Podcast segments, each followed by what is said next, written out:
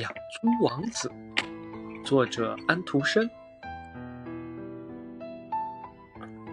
从前有一个王子，希望能够和邻国的公主结婚。为了能够和公主见上一面，王子让人把一朵玫瑰和一只夜莺送给了公主。可是公主却不喜欢这些礼物，所以不同意王子来看她。但王子并不甘心，他来到了邻国，把自己脸涂成了棕色，做了皇家的牧猪人。晚上，他做好一口精致的小罐，罐边上挂着许多铃。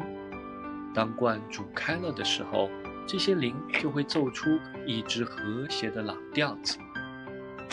公主对这个神奇的罐非常感兴趣。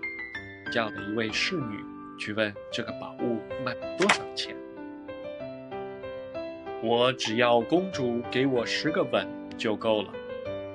牧猪人说道：“这真是一件令人讨厌的事情。”公主对身边的侍女说：“不过，如果你们站在我的周围，别让人看见就行。”侍女撑开了裙，站在公主周围，于是。这个猪倌得到了公主的十个吻，公主也得到了那口罐。没多久，王子又做出了一个好的玩具，他能奏出从古至今的各种舞曲。公主，他说是什么？嗯，他什么说是？他做出了各种舞曲，然后公主又派人去打听价钱。这一次。这个猪倌要求公主给他一百个吻，我想他是疯了。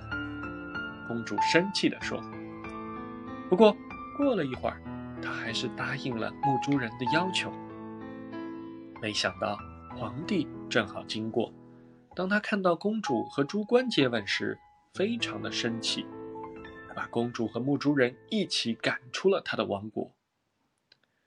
唉，公主说。我要是答应了那个可爱的王子就好了。